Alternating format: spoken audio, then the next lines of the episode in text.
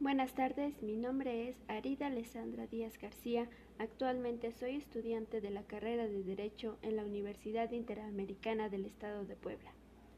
Y hoy les voy a hablar un poco acerca de los bienes y derechos reales. Para empezar, una cosa es todo lo que siendo percibido por cualquiera de los sentidos puede ser materia de una relación jurídica. Una cosa se convierte en bien cuando éstas pueden apropiarse. Un bien es toda cosa susceptible de apropiación.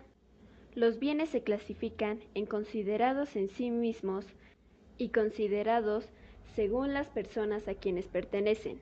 Los considerados en sí mismos se dividen en corpóreos, incorpóreos, fungibles, no fungibles, consumibles y no consumibles, divisibles, indivisibles, simples, compuestos, principales, accesorios, muebles e inmuebles.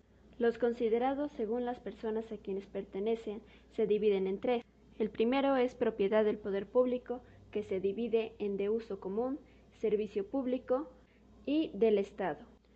El siguiente son los bienes de los particulares y por último, bienes sin dueño, pueden ser mostrencos o vacantes. Un derecho real es una relación jurídica directa e inmediata entre el titular y el bien de la materia del derecho.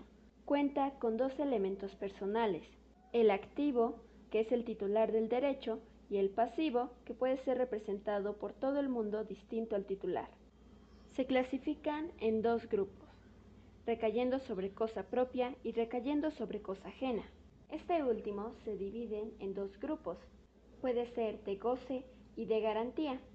Los de goce son aquellos en los que el titular de la propiedad no posee el bien, mientras que los de garantía, el titular del derecho, garantizado en determinado momento, puede disponer del bien por un incumplimiento de obligación principal, privando al propietario de todo derecho.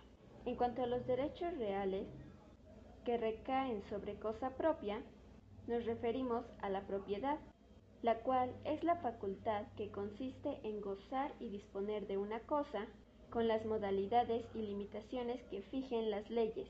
Entre sus características encontramos que es un derecho real, un derecho exclusivo, solo el propietario puede gozar de la cosa materia del derecho. Es un derecho perpetuo, lo que significa que solo el propietario por un acto de su propia voluntad pierde el uso, disfrute y disposición de la cosa. Es un derecho relativo, lo que significa que la ley lo limita y restringe de acuerdo a las necesidades sociales.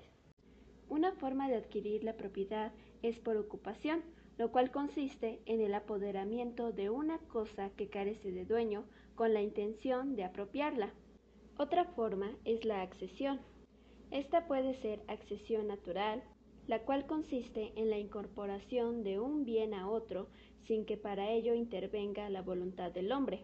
También se puede dar por accesión artificial. Esta es la incorporación de un bien a otro mediante la intervención de la voluntad humana. Otra forma de adquirir la propiedad es por enajenación. Esto consiste en que el propietario de una cosa va a hacer la transmisión de su dominio a otra persona. Otra forma de adquirir la propiedad es la usucapión, la cual es el medio de adquirir un derecho real por el transcurso del tiempo y mediante la posesión que exige la ley. Otra forma de adquirir la propiedad es por medio de la herencia. Esta es la transmisión de los bienes del difunto y de sus derechos y obligaciones que no se extinguen con la muerte a los herederos, o sea, las personas que de acuerdo con la ley deben recogerlos. Un heredero es el nuevo titular del patrimonio.